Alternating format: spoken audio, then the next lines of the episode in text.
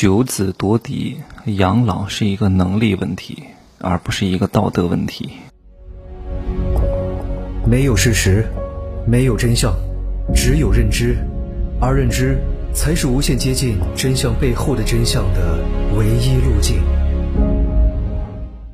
Hello，大家好，我是真奇学长哈。今天讲一下亲情的问题，九子夺嫡。很多人总害怕自己年纪大了没有人照顾，没有人养哈。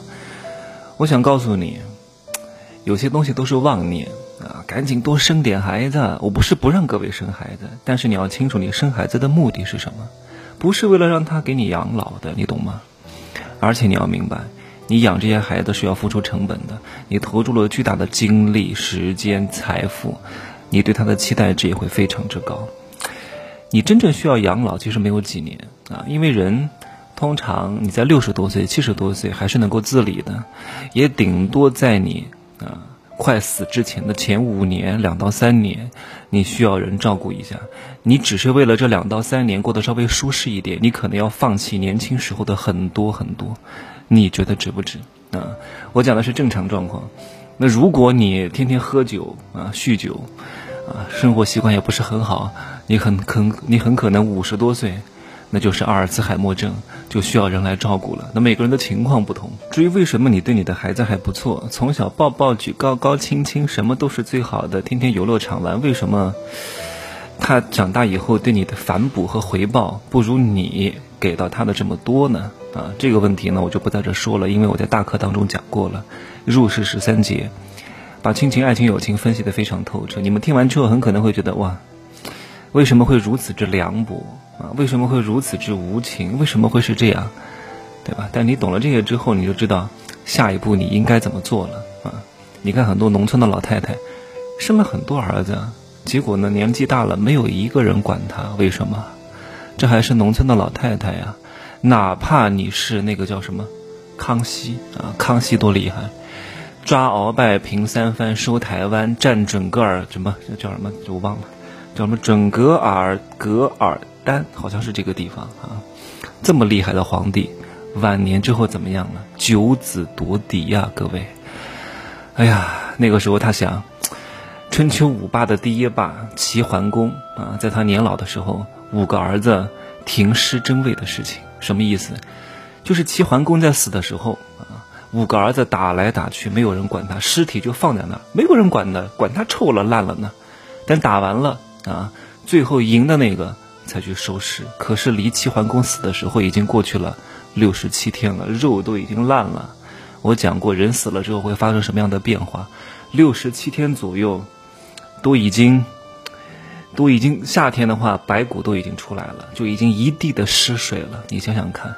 所以康熙想了非常非常害怕，他晚年就一直活在这种非常恐惧的这种思想状态当中。康熙晚年的时候，他的几个儿子争皇位争得非常厉害。那如果他不去制衡，不去运用一些策略，他很可能会不得善终的，就走齐桓公的老路。所以他为了能够善终呢，就到处去制衡，到处去用一些策略和方法。他听说老大要把老二干掉，老二是太子啊。然后呢，他就赶紧把老大软禁起来了，最后选了老四啊。老四虽然说也是一个薄情的人啊，老四应该是乾隆啊，但是呢，他始终记得老父亲讲过一句话，叫手足不能相残，最多就是软禁。你看，连皇上如此之强大，想要晚年过得好，都是要进行周密的安排的。如果你任其儿女自由发展，最终的结果，你可以想象得到的。而且你要知道，我开头讲了。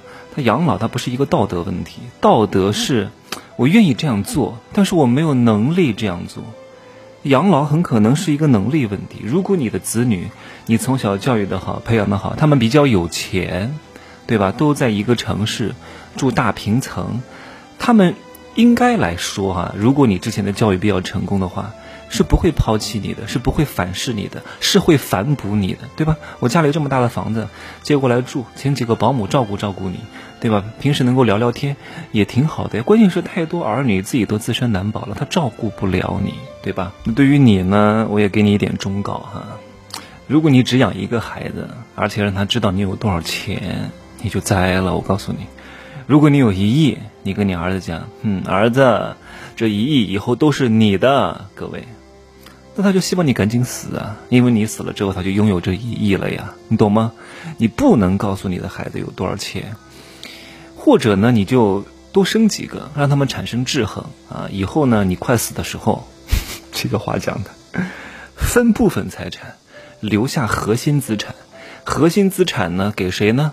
啊，谁养老就给谁，做一个 KPI 啊，做一个这个激励机制。你不能够任其自由发展的，钱都分完了，你就没有用了，你没有用了，就没有人管你了啊！我们要做好这最后一手准备啊！当然，我相信不会这样的哈，我们要防止有可能发生这样的意外。如果你真的前期教育不是很好的话，养了一群白眼狼，嗯，你以后也会很惨的，各位。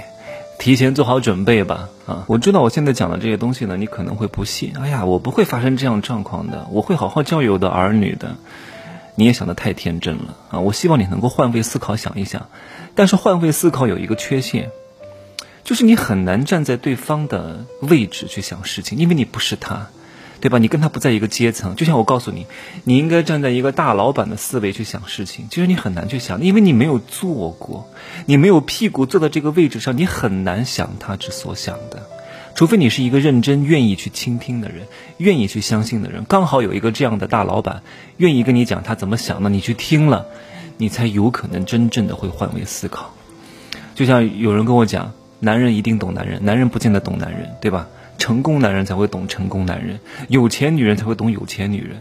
那没钱女人是不懂有钱女人的怎么想的，屌丝男也不懂富男是怎么想的。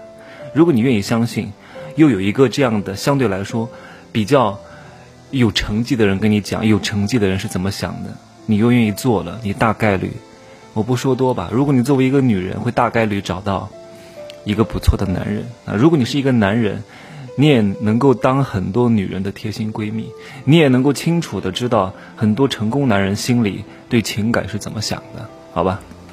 就这样说吧，啊，情感的刚需今天会预售，我还没发，应该会在公众号和朋友圈先发啊，八月十七号上线，就这样说吧，拜拜，祝各位这个颐养天年啊，能得善终。